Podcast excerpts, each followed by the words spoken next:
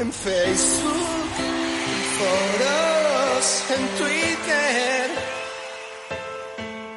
o por Instagram.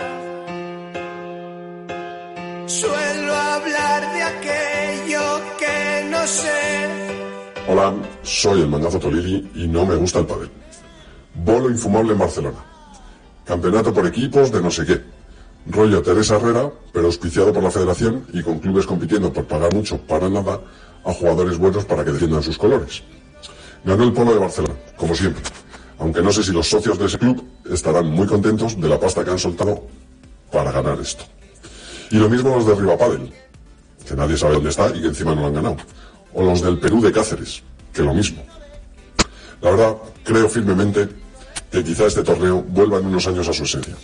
Tras el mangazo estratosférico que hemos visto con alas de lobito, dudo que por 3.000 euros ya muchos jugadores se levanten de la cama para ir a jugar algo menor y sin prestigio. El torneo en sí mismo tuvo poca historia. Casi todas las eliminatorias por 5-0. En la primera jornada hubo que ir a un indoor porque llovía.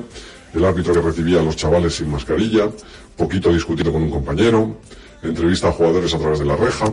El profesor Casa de Sus escuchándose en los comentarios y felicitándose por lo bien que lo hace y lo mucho que sabe.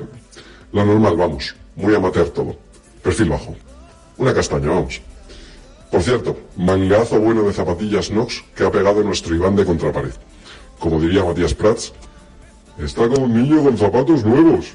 Buenas noches.